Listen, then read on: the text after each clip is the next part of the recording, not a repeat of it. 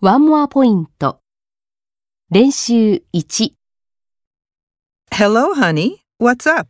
Hi, I'm on my way to the grocery store. Was it milk or soy milk that I was supposed to buy? 練習2、 Joe, what do you think is good for the anniversary gift for our clients? Well, Ms. Smith, how about a mug with our company logo on it?